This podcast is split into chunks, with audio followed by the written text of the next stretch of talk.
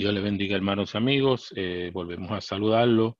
Le habla el hermano Roberto Filomeno desde el Centro Evangelístico Pentecostés, donde persevero, que eh, pastorea el hermano Alex Dubique Jr. Eh, estoy aquí otra vez con otro estudio que entiendo que está muy de moda en este momento. Hay una guerra política y entre esa guerra política pues está eh, esta ideología está queriendo coger velocidad dentro de la política. Estos son filosofías, van a filosofía, pero si toman el aval de la política, pues tienen leyes para eh, hacer que se apliquen cada una de las eh, directrices que se tomen en base a esta ideología. Por eso es que estoy trayendo esto en base a un lo que quiero con esto es eh, que nosotros tengamos una base clara de esta ideología, de dónde sale, quiénes son las que están propulsando, eh, hacia dónde quieren ir y qué quieren hacer con nosotros. Todo esto también basado en la Biblia, porque la Biblia es la base de todo, de toda la fe de nosotros, y la Biblia también tiene una injerencia en base a esto de desmentir esta eh, ideología. Volvemos, vamos a orar para Padre en el nombre de Jesús. Aquí estamos. Para la gloria y honra de tu nombre estoy haciendo este estudio para que los que lo oigan y lo vean, Señor, se glorifiquen y se edifiquen y tomen conciencia de lo que viene, Señor, y se preparen mejor porque estamos en los últimos tiempos y tú vienes a buscar tu iglesia y necesitamos estar apercibidos. La Biblia dice que nosotros tenemos que, que, no, que no nos eh, eh, estoy parafraseando, la Biblia dice que no las entratimañas de Satanás, que no las, este, las, las echemos a un lado, sino que las mantengamos presentes para que sepamos de dónde vienen todas estas cosas. Señor, te lo pedimos en el nombre de Jesús. Amén. Eh, la Biblia y la ideología de género. Este tema eh, es controversial. Ya hay países que la han aceptado, la política la ha agarrado y la están usando como arma para supuestamente, dicen ellos, eh, tratar, dicen eliminar, pero no es eliminar. Este, la idea de ellos es decir que con esto, ¿verdad? Eh, la violencia contra la mujer se va a resolver, o la violencia en general, cuando eso es falso. Eh, ya hay muchos estudios que han dicho que la violencia en los seres humanos no depende de esto, es una violencia en base a todo, tenemos que agarrarlo desde un todo que, se genera en base a las drogas, el alcohol y otras tantas cosas que tienen al ser humano atado, mayormente el pecado por haberse alejado de Dios, porque mucho, el ser humano quiere resolver sus problemas alejado de Dios y no puede. Tarde que temprano, por más que intente, no va a poder. Pero todas estas cosas lo que tratan es de eh, parchar los huecos que hay eh, para tratar de tapar las realidades que están viniendo. Estamos en la era del nuevo orden mundial y se está afilando, enfilando todas estas cosas para organizar el mundo en un nuevo orden mundial. Volvemos a lo mismo, el orden mundial se basa en cuatro bases, que son la religión, la economía, la tecnología y la salud. Y entre estas, esta, está esta. Esta ideología es parte de la salud, porque se está tratando de vegar y las leyes. Seguimos. Aquí vemos, vamos con el texto aureo, que es el que nos va a explicar qué es lo que está pasando con esta ley y por qué viene todo esto desde el principio. Ok. Y vámonos a Génesis 3, del 1 al 5 y 9 al 1. Génesis 9.1 dice, y bendijo Dios a Noé y a sus hijos, y díjole, fructificad, multiplicad y henchid la tierra.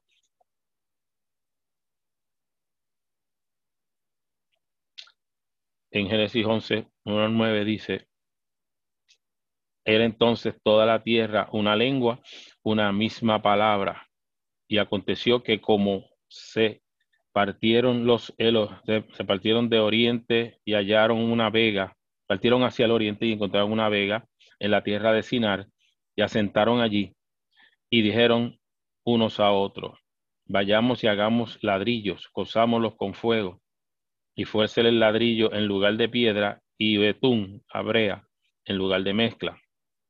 Y dijeron, vamos y edifiquemos una ciudad y una torre cuya cúspide llegue al cielo y hagamos un nombre por si fuéramos esparcidos sobre la, sobre la faz de la, toda la tierra.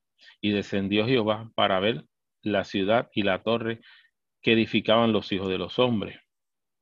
Y dijo Jehová, he aquí el pueblo es uno, y todos estos tienen, todos estos tienen un lenguaje, y han comenzado a, obrar, y nada los les retraerá ahora de lo que han pensado hacer. Ahora pues descendamos, confundamos sus lenguas para que ninguno entienda el hablar de su compañero. Así los esparció Jehová desde allí sobre la faz de toda la tierra y dejaron de edificar la ciudad. Por eso fue llamado el nombre de aquella, de ella Babel, porque allí confundió Jehová el lenguaje de toda la tierra y desde allí los esparció sobre la faz de toda la tierra.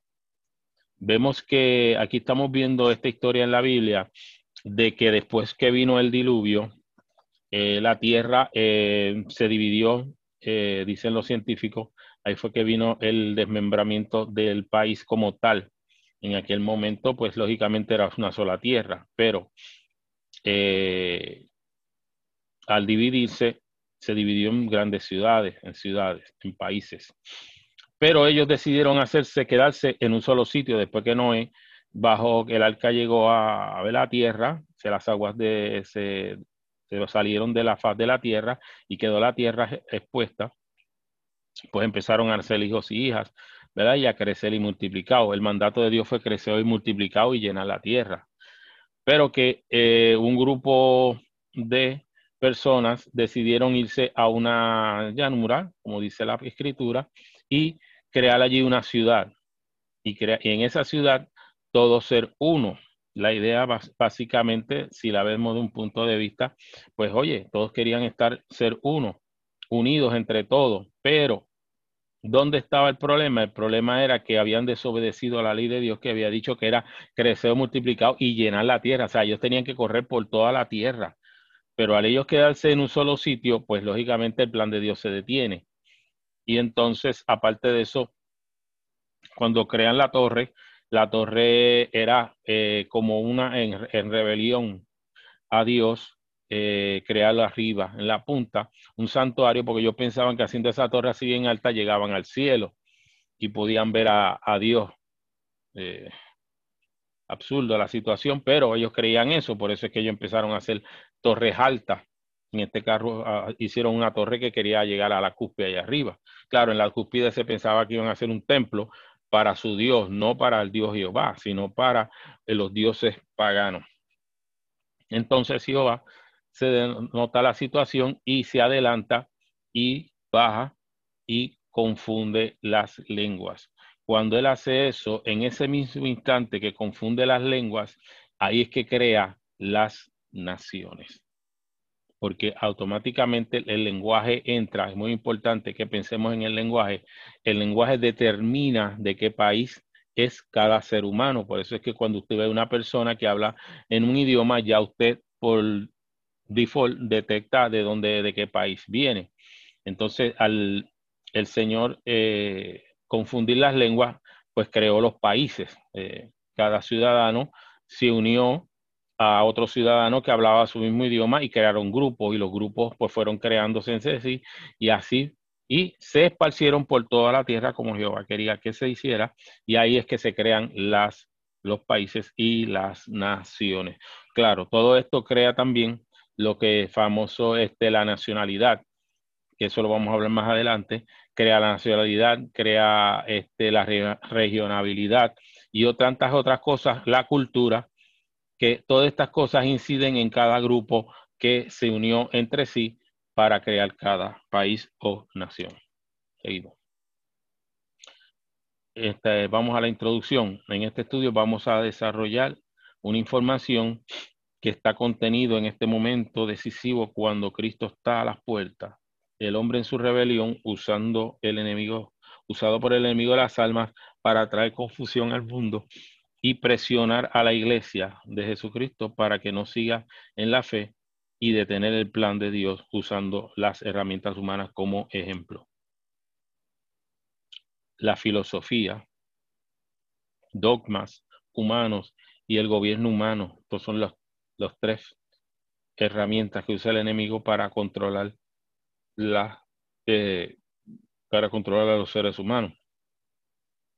Sabios pensadores del siglo pasado que trajeron ideas y conceptos para ser usados como una doctrina de vida, para que supuestamente vivir mejor en la tierra y unir al pueblo en una sola raza, como fue en el comienzo de la creación. O sea, todas estas cosas lo que tratan es volver a unir a los seres humanos a como estaban antes, recordando el sistema que había en la Torre de Babel.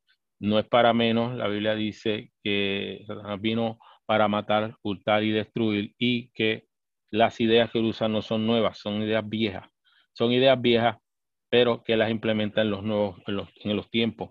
Nosotros tenemos la gran parte de que las generaciones van pasando y como no recordamos las cosas, muchas veces no recordamos las cosas pasadas, pues volvemos a cometer los mismos errores y eso él se aprovecha de eso.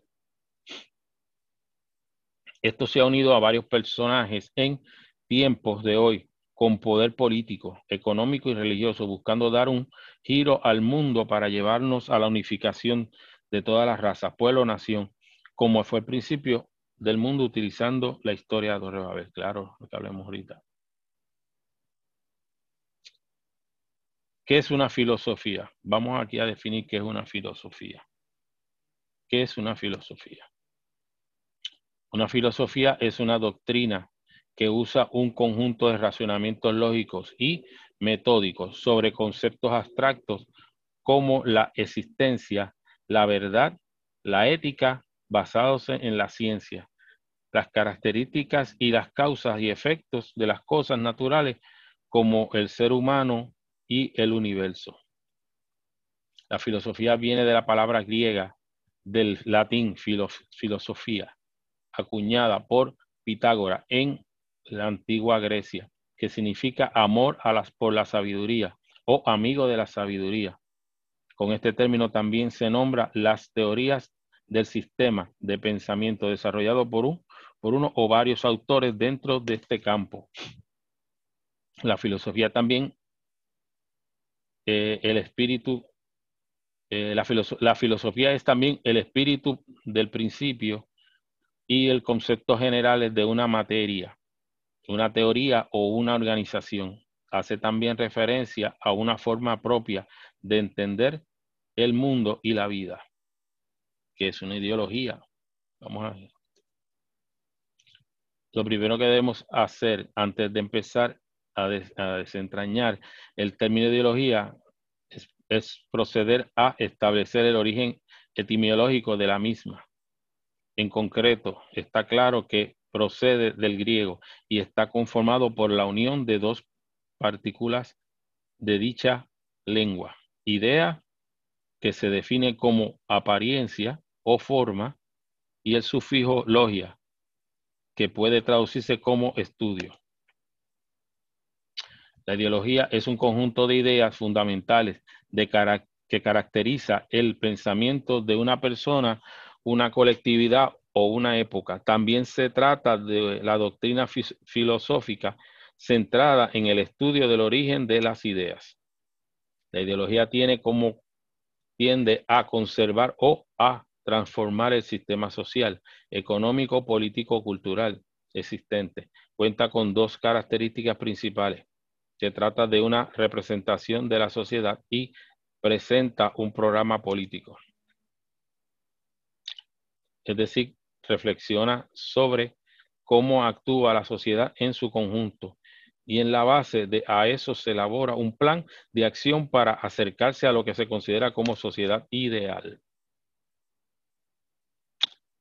Vamos a la palabra de Dios que nos dice la palabra de 1 Corintios 1, 19 y 20. Pues está escrito, destruiré la sabiduría de los sabios, desecharé el entendimiento de los entendidos.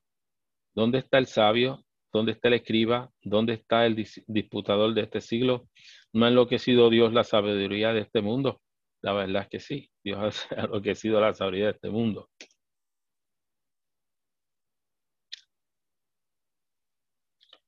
La ideología y sus variables. Aquí vemos, vamos a ver las ideologías y sus variables que están dentro de la política. Eh, acuérdense que todas estas cosas, estamos en la era, como dije anteriormente, estamos en la era, en la iglesia de la Odisea, eh, y también estamos en la era de la mentira. Ahora, como dice la palabra, a lo bueno le llaman malo y a lo malo le llaman bueno. Eh, ahora, lo que antes era malo, ahora es bueno, y lo que antes era malo, ahora le dicen bueno.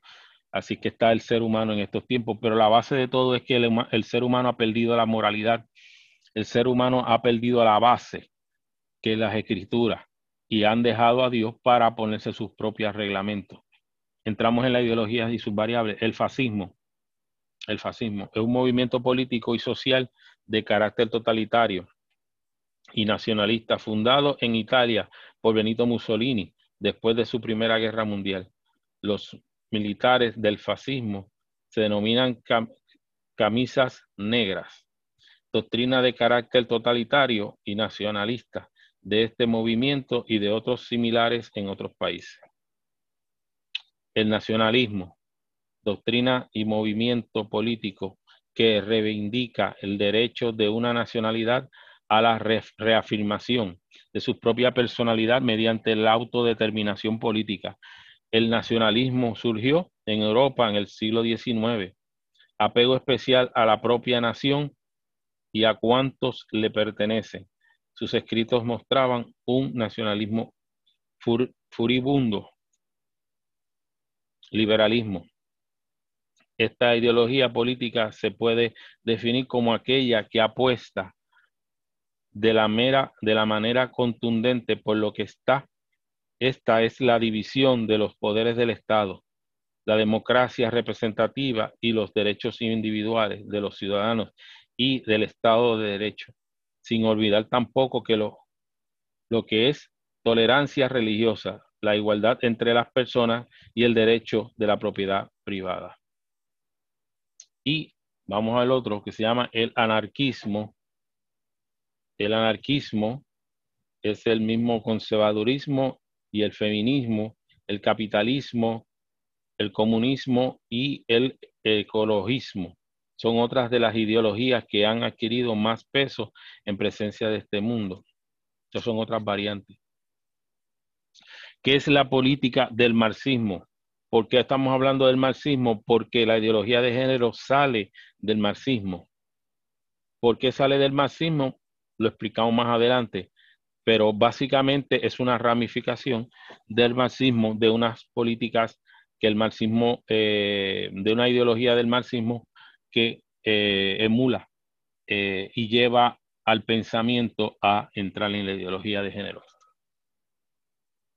Se conoce como marxismo un conjunto de ideas, conceptos, tesis, teorías y propuestas de índole fisiológica, filosófica ideológicas y políticas y de economía y económicas, así como las como ciertas concesiones del mundo.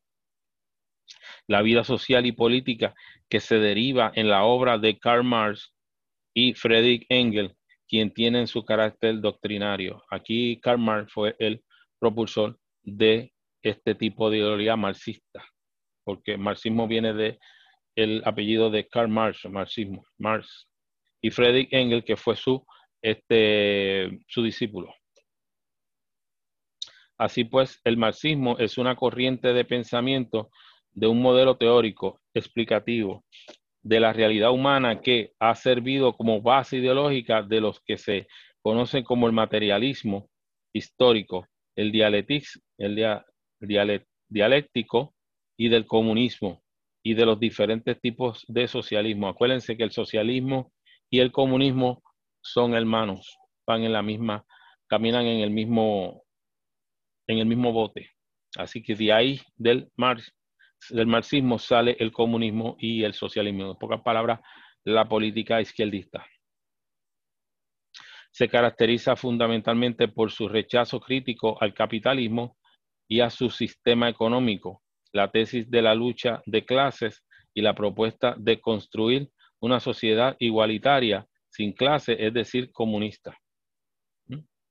En este sentido, la ideología es una herramienta de control social para despojar al ser humano de la su libertad, transformándolo en una parte de una masa manipulable. Esa es la idea de este tipo de personas. Santiago 3.15 dice, porque esta sabiduría no es la que desciende de lo alto, sino terrenal, animal y diabólica. ¿De dónde viene esa sabiduría? Como dice la palabra, eso es terrenal y del mismo, y del mismo enemigo. Vamos en el bosquejo. Viendo el mundo de hoy y contemplando los acontecimientos que tenemos, que darnos cuenta que todo lo que se ve y se hace lleva a un fin colectivo. Eso es, unificar a todos.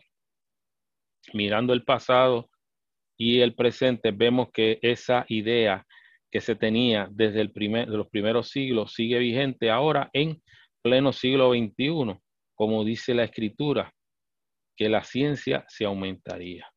Claro. Daniel 2.14, pero tú, Daniel, cierra las palabras y sella el libro hasta el tiempo del fin. Muchos correrán de aquí para allá y la ciencia se aumentará.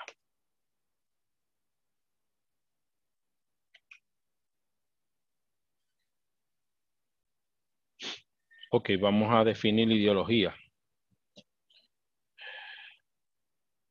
No hay que obviar que el autor intelectual de todo esto, este sistema es Satanás y su rebelión contra Dios Todopoderoso y que él maquina cómo hacer caer al hombre en la misma rebelión utilizándolos como marionetas para su propósito de destrucción de, de la raza humana y destruir el plan de Dios. Y sus hijos, y su Hijo Jesucristo, que de llevarnos al cielo como la novia futura, esposa de Jesús.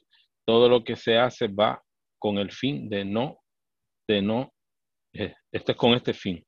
No te asombres de que al final todo esto es atacar la iglesia del Señor.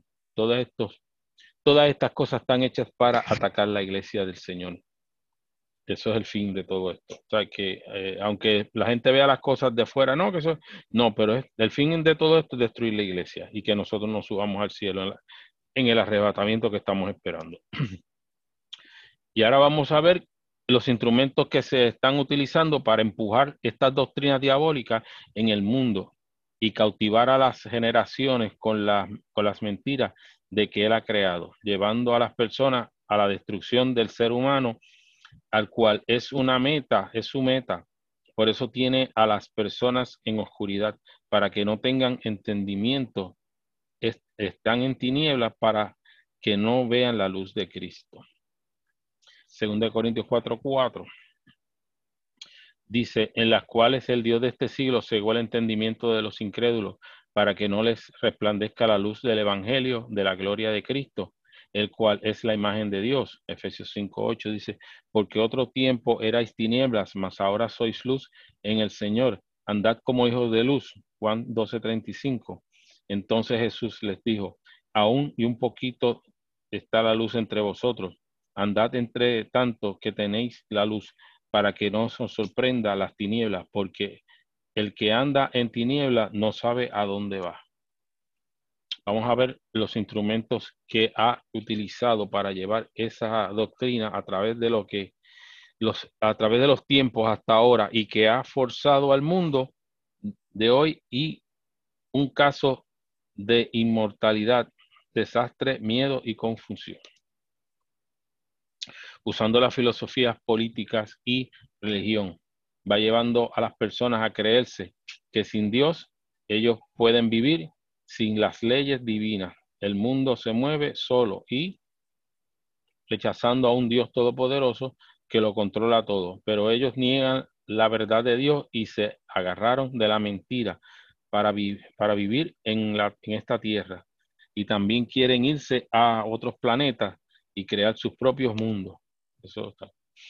Ok, Juan 3, del 19 al 21.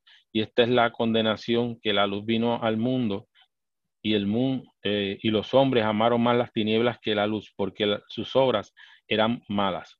Porque todo aquel que hace lo malo aborrece la luz y no viene a la luz para que sus obras no sean reprendidas.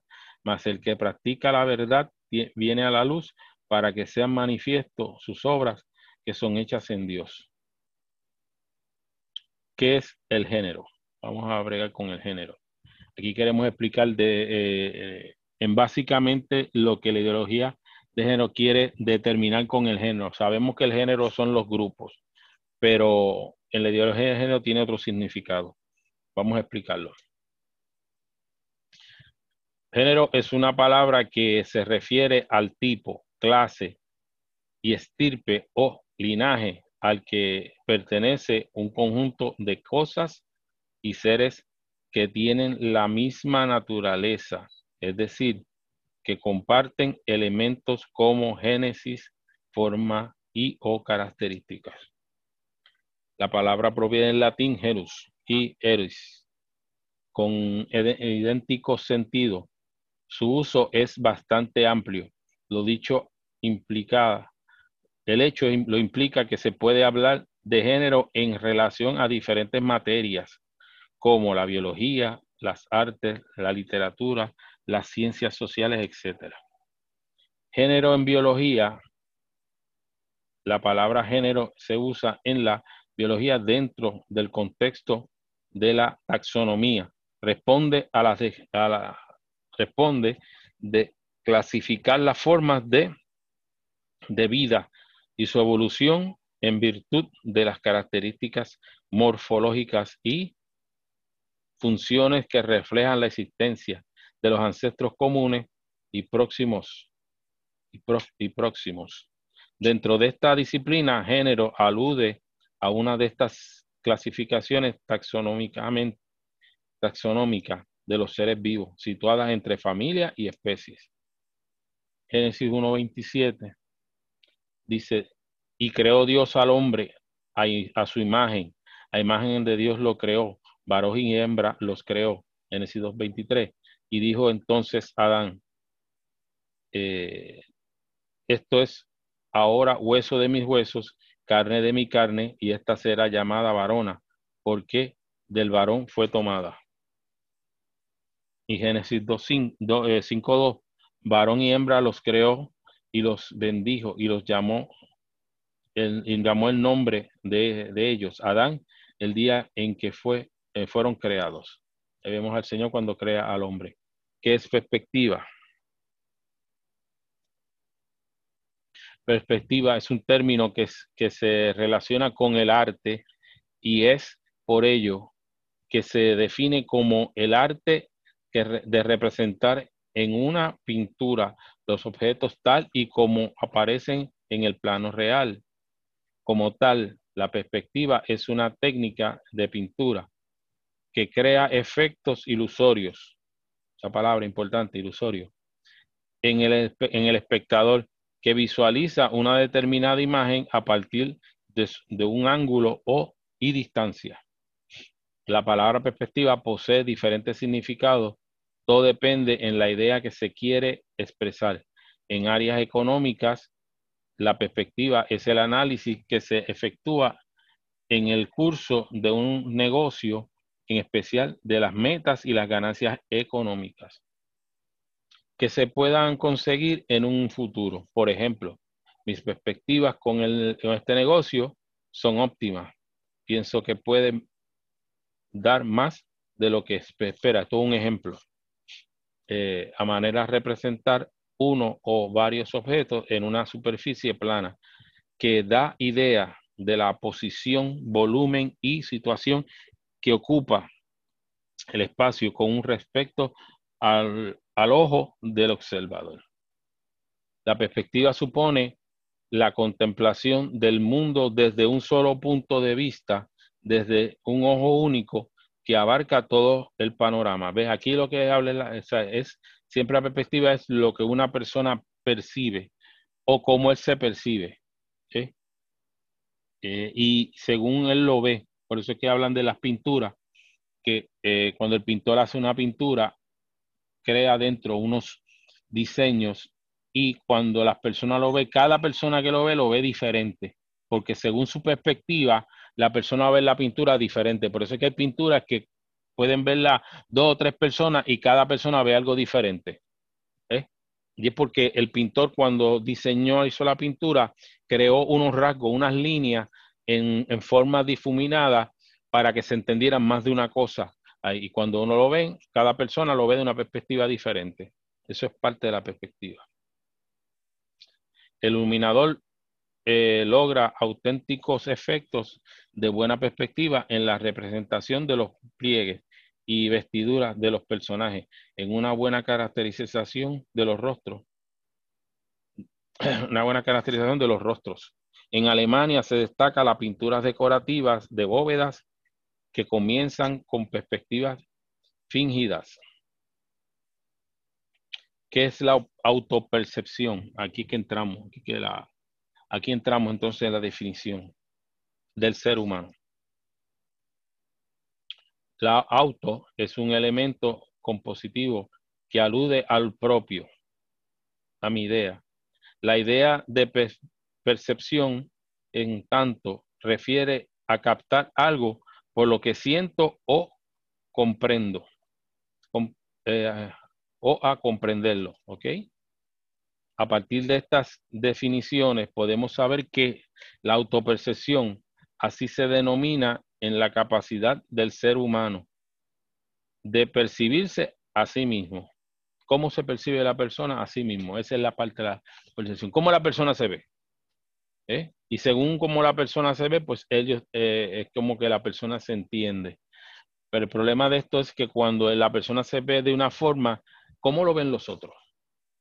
Ahí es que viene el choque, el choque de perspectiva. Seguimos. es la teoría de la autopercepción. Aquí entramos en la teoría de autopercepción.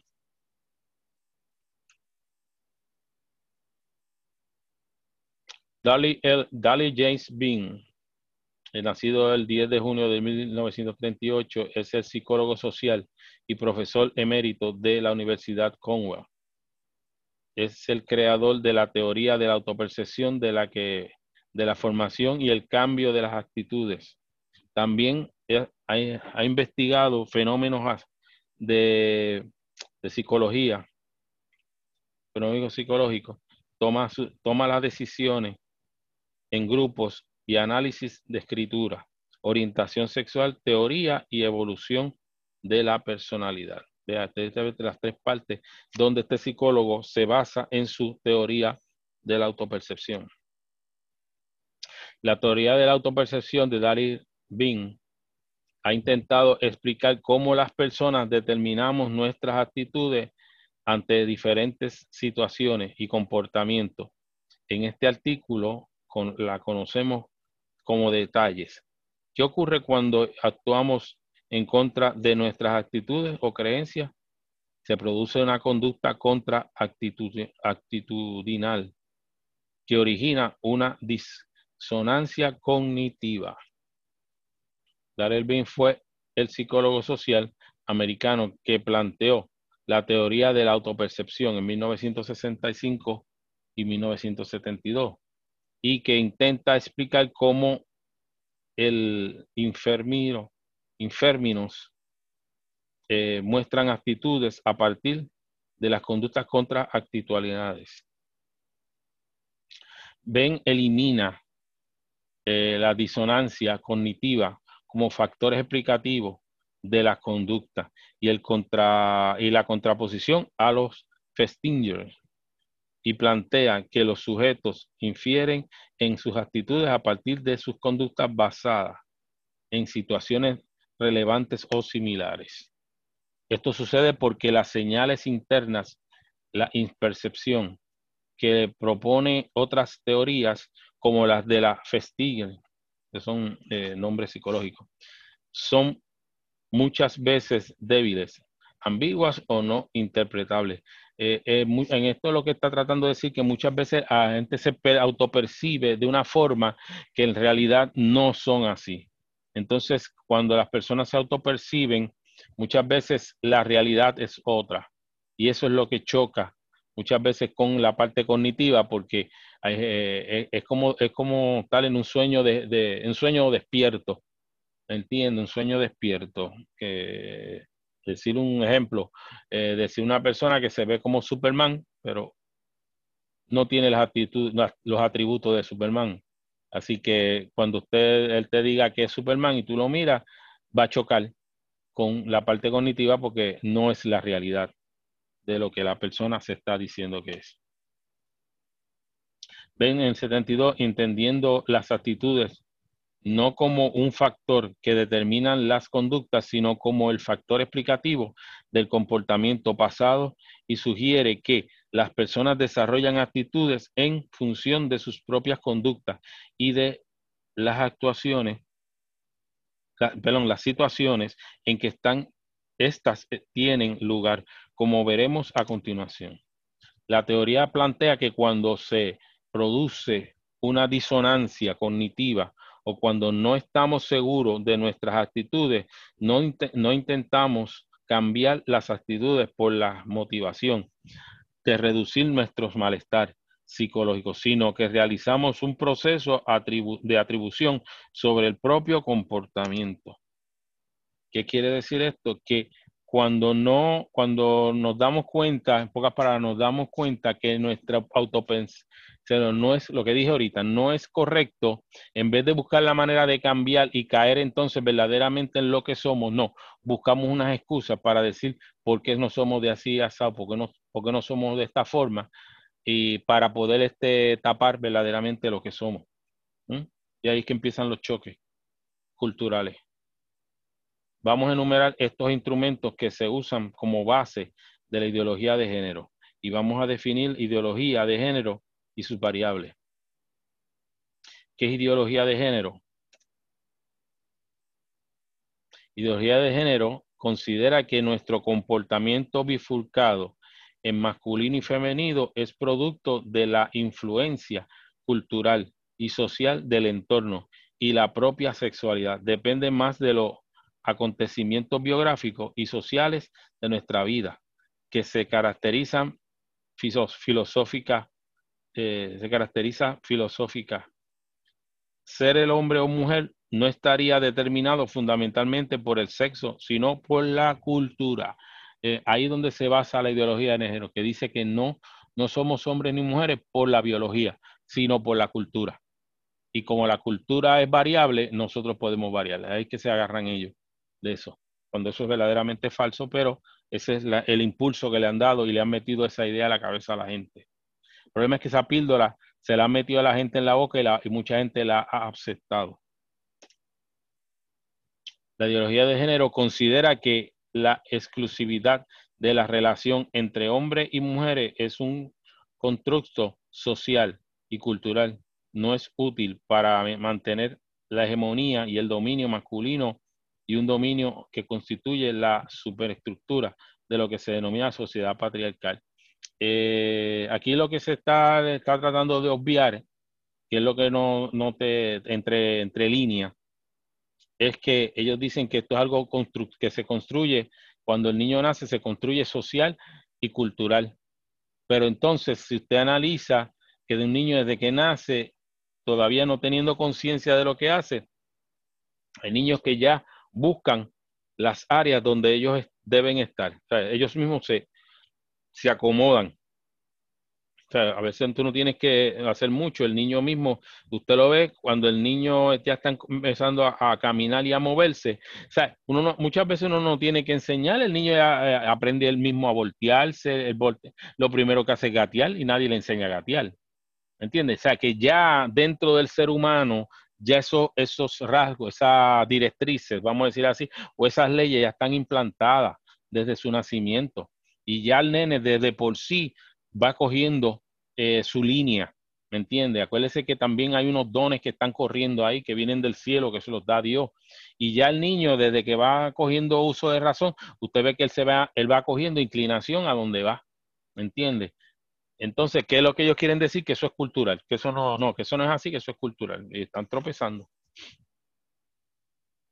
Esta mentalidad es una conciencia extrapolar del sentido de la misma naturaleza cuya singular, singular lógica o más bien ilógica deriva del hecho de que concebir que las cosas no dependan de lo que son, sino de lo que uno desearía que fuesen. O sea, es lo que hablamos que eh, entendiendo lo que son los seres humanos, no, ellos no quieren ser lo que son, ellos quieren ser lo contrario. Ahí vemos la rebelión. Por eso a veces cuando te dicen homofóbico, homofóbicos son ellos, porque ellos no se aceptan tal como son. Nosotros nos aceptamos como somos, pero ellos no se aceptan como son. Por eso es que brincan de hombre a mujer o mujer a hombre. O sea, cuando una persona hace esos brincos es porque no se acepta a sí mismo. Y la autopercepción juega un papel muy importante en ese trastorno. El término ideología de género o feminismo de género fue acuñado por Christian Hoff Somers en su libro Who Stole the Feminist, quien robó el feminismo a finales de los 60 en su etapa de feminista radical, que después abandonó para defender al feminismo moderado y racional. En Génesis 97, y creó Dios al hombre a su imagen. A imagen de Dios lo creó, varón y hembra los creó. El Señor sigue diciendo lo mismo. No, el Señor no cambia. ¿Qué es perspectiva de género? La definición más difundida del concepto género se describe como una construcción social cultural por la que la sociedad en momentos históricos determinados sobre datos biológicos que el sexo asigna roles, funciones y atributos, permisos y provisiones diferentes, varón y hembra. Al mismo tiempo, al decir Scott que un elemento constitutivo es la reacción social basada en diferentes en diferencias que distinguen de los sexos en una forma primaria de relaciones significantes al poder. De este concepto tomaremos por ahora algunas ideas centrales. La primera, que las sociedades realizan asignaciones de estatus, carácter sobre, la, sobre las personas a partir del hecho de haber nacido varón o mujer. La segunda es que la asignación diferenciada que se eh, traduce también es una desigualdad de distribución, de distribución de poder. Esto coloca a sectores de la población afectados en formas diferentes a mujeres y varones y heterosexuales y homosexuales. Esta desventaja para ejercer sus derechos y, acceder a oportunidades sociales. La tercera idea centrada en el concepto del sistema sexo-género, el mismo ha sido clave para analizar la realidad de esta perspectiva es, y refiere a las organizaciones. La sociedad construye para validar, transmitir, perpetuar la asignación de roles y lugares sociales diferenciados para los sexos. Ahí es falso porque no es la sociedad la que determina los roles, los roles ya los trae el ser humano desde el nacimiento. Aquí quieren obviar que del nacimiento el ser humano ya viene con unos roles y con unas funciones. Lo que hace la sociedad, en este caso la educación, es afinar esos roles para que entonces los pueda utilizar mejor, porque si tú no conoces algo, pues al desconocerlo tiendes a, a utilizarlo mal. Cuando tú tienes una herramienta que la desconoces, pues la usas mal. Pero si viene un maestro y te enseña y te dice cómo usarla, entonces la usas bien. Y entonces eres de bendición. Pero aquí quieren invalidar eso, aquí quieren cambiar las cosas para que las cosas no se trabajen de la manera en que ya están determinadas. ¿Qué es identidad de género? Define el grado en el que cada persona se identifica como masculino o femenino o algún, alguna combinación de ambos en el marco de referencia interno. Construido a través del tiempo que permite a los individuos organizar en su autoconcepto de sí que, y a comportarse socialmente en relación con su propia percepción y su propio sexo o otro o género. Ve, ahí, ahí entra la, la percepción de autopercepción. O sea, una persona que es nacida varón y se autopercibe como mujer. ¿ve? Ahí es que empiezan los, los problemas mentales con la persona, cuando la persona está en un, en un, rol y quiere brincar a otro rol, donde se, por la biología no puede. O aquí estamos, son cosas que, que, si las analizamos, damos cuenta que son, son inverosímiles son cosas como, como que eh, erradas. Claro, la psicología lo desligó de, enfermedades mentales, pero son enfermedades mentales. ¿eh? Aparte de la pérdida por, por dejar a Dios. El, hombre al dejar a Dios cae en todo este tipo de problemas y situaciones. Pero cuando Cristo entra a las vidas, pues lógicamente el ser humano cae en donde debe caer. El hombre en Dios sabe dónde debe estar. y la mujer, el hombre y la mujer sabe dónde debe estar, pero cuando están fuera de Dios, no saben ni dónde estar. Por eso es que anda, hay, tanta ambigüedad en el ser humano. Génesis 1.12 dice, y produjo pues la tierra hierba verde, hierba que eh, da semillas según su naturaleza, árbol que da fruto, cuya semilla está en él según su género, y vio Dios que era bueno. Y Romanos 1.21, pues habiendo conocido a Dios, no le glorificaron como a Dios, ni le dieron gracias, sino que se desvanecieron en su racionamiento y su necio corazón fue entenebrecido. O sea, aquí vemos que lo que está explicando la palabra, que cada objeto que está creado en esta tierra, Dios ya lo determinó con una función. ¿Entiende? Los árboles tienen sus semillas, sus frutos. O sea, no hay un palo, ejemplo, no hay un palo de mango que de limones. ¿Entiende? O una piña que dé este aguacate. No, cada mata, cada árbol da su fruto que se designó y también da semillas para que siga germinando y produciendo. Los primeros filósofos modernos. Aquí vamos a entrar en los filósofos que empezaron a introducir esas ideas en el mundo a través de, su, de sutilezas. Ciertas sutilezas empezaron a introducir con palabras, con libros y con cosas, entraron a entrar en lo que es la ideología de y dónde sale todo esto. Empezamos con Karl Marx, lo que hablábamos al principio. Karl Marx fue el, creador del marxismo. Eh, nacido en Traves, Prusia Occidental en el 1818 eh, en Londres y en 1883 terminó. Pensador socialista, activista revolucionario del origen, de origen alemán. Importante, fíjense que, que casi todas estas personas tienen unas raíces alemanas y aparte de eso tienen raíces judías. Muchos de ellos son de raíces judías y alemanes. ¿Mm? Eh, raramente, fíjese que no, no, no, él no nació en Rusia, pero fue el precursor del marxismo que se usa en Rusia ahora mismo. La política socialista y comunista viene del marxismo y es un alemán el que trae esa idea. las cosas que pasan. Eh, la obra de un filósofo ha tenido tan, eh, tan vasta y tangibles consecuencias históricas como las de Karl Marx desde la Revolución Rusa en 1917 y hasta la caída del muro de Berlín en, en 1989. La mitad de la humanidad vivió bajo el régimen político que se declararon herederos de sus pensamientos, o sea, que fueron herederos pensamientos. El marxismo no es una doctrina el marxismo es una doctrina y teoría social, filosófica, económica y política, ideada por Karl Marx y sus seguidores, en el cual se encuentran sólidamente unidas en dos ideologías y movimientos políticos, el socialismo y el comunismo. ¿Ve de dónde sale eso?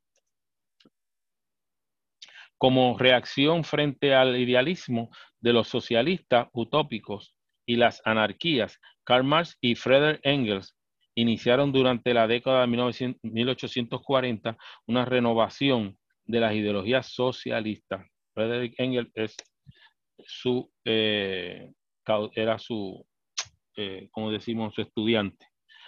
Fue eh, que con el tiempo llegaría a influir poderosamente en el desarrollo del movimiento obrero e incluso en el conjunto de pensamientos occidentales.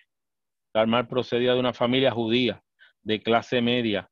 Sus padres eran abogados, un abogado convertido recientemente al luteranismo. Estudió en las universidades de Bonn, Berlín, Lena, doctorándose en filosofía por esta última en 1841. Ya lo que le dije, son judíos. Desde la época del pensamiento de Marx, quedarías asentado sobre la dialéctica de Engels si, si, bien sustituyó el idealismo, helenismo, por una concepción materialista, según la cual las fuerzas de la economía constituyen la infraestructura subyacente que determinan la última instancia del fenómeno superestructural es superestructurales como el orden social, político y cultural. Friedrich Engels, de Bremen, Remania, en 1820, en Londres, a 1895, pensador y dirigente socialista alemán, otro alemán más, nació en una familia acomodada, conservadora, serán acomodados y religiosa, propietarios de fábricas textiles. Sin embargo, este, su, este desde su paso por la Universidad de Berlín de 1841 al 42. Se, se interesó por, por los movimientos revolucionarios de la época. Se relacionó con los helenianos de la izquierda, con el movimiento de la joven Alemania. Enviado a Inglaterra al frente de los negocios familiares, conocía las, las, miseras, las míseras condiciones de la vida de los trabajadores en las cunas de la revolución industrial. Más tarde, plasmaría sus observaciones en sus libros La situación de las clases obreras en Inglaterra en 1845. En 1844 se adhirió definitivamente al socialismo y entabló una duradera amistad con Karl Marx. Ahí se hizo eh, eh, amigo de Karl Marx. En lo sucesivo, ambos pensadores colaboraron, colaborarían estrechamente en la publicación juntos obras como La Sagrada Familia, 1844, Ideología Alemana, 1844 al 46, el Manifiesto Comunista en 1848. Aunque corresponde a Marx las primicias del liderazgo socialista, Engels ejerció una gran influencia sobre él y él acercó al conocimiento del movimiento obrero inglés y atrajo la atención hacia, los, hacia la crítica de la teoría económica y clásica. Pero Engels tuvo también un protagonismo propio como teórico y activista del socialismo, a pesar de que de lo contra, la contradictoria de que resultaba el doble condición del empresario, de empresarios y revolucionarios Participó personalmente en la Revolución Alemana 1848 al 50 y fue secretario del primer, del primer International Obrera, ¿eh? la AIT, desde 1870. Publicó escritos tan relevantes como el socialismo utópico, socialismo científico en 1882, el origen de la familia y la propiedad privada, el Estado en 1884, el Ludwig Feuerbach en el fin de la filosofía clásica alemana, 1888. Vladimir Lenin, líder comunista ruso que dirigió la revolución en octubre y creó el régimen comunista soviético. Este fue el que creó el, régimen soviético, el soviético, la política en la política soviética del comunismo. No fue, Carl fue el impulsor. ¿eh? Miembro de una familia de clase media de la región del Volga. Su animado, su animadversión contra el régimen zarista se exacerbó a partir de la ejecución de su hermano en 1887, causado, acusando, acusado de conspiración. Estudió en la Universidad de Kazán y de San Petersburgo, en donde instaló, se instaló como abogado en 1893.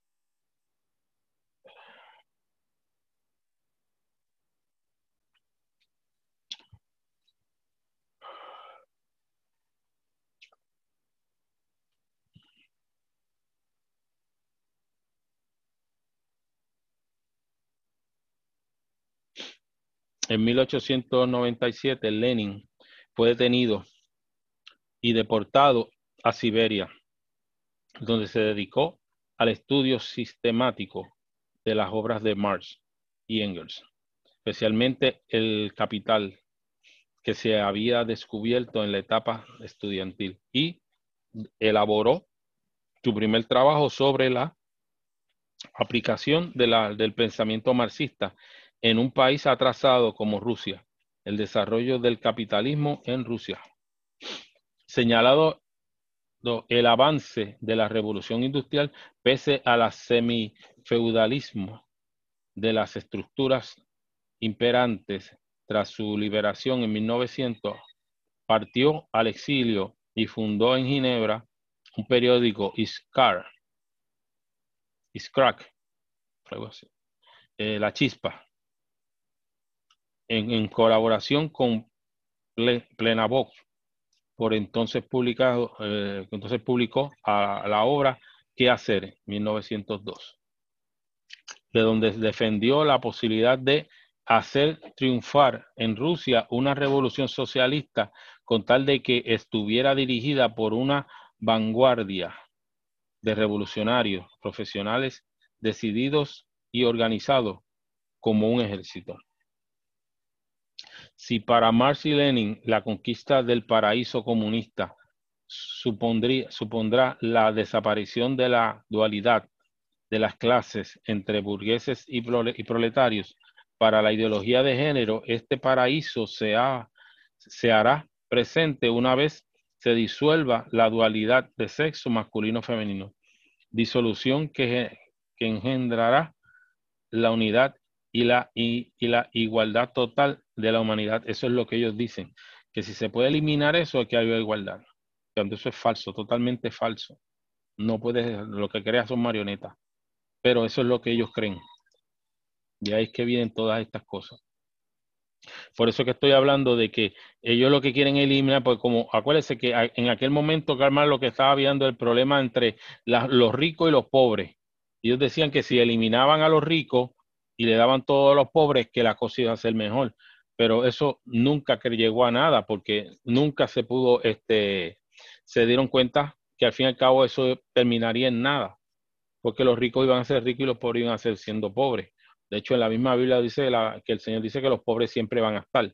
Así que no puedes eliminar a los pobres, ni tampoco a los ricos. O sea, tiene que haber ese tipo de dualidad. Pero ellos en sus meta, en sus metáforas eh, quieren ver que si se elimina eso, el, mundo es, es mejor.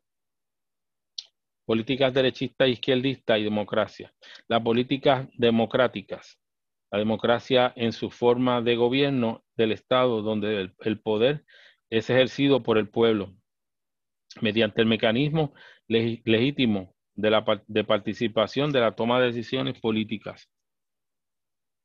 Etimológicamente, la palabra proviene del griego ecanoplastia, estas palabras, democracia, que se compone de los términos demos, que significa pueblo, y Kratos, Captros, Kratos, que significa poder. Así, la democracia es el gobierno del pueblo.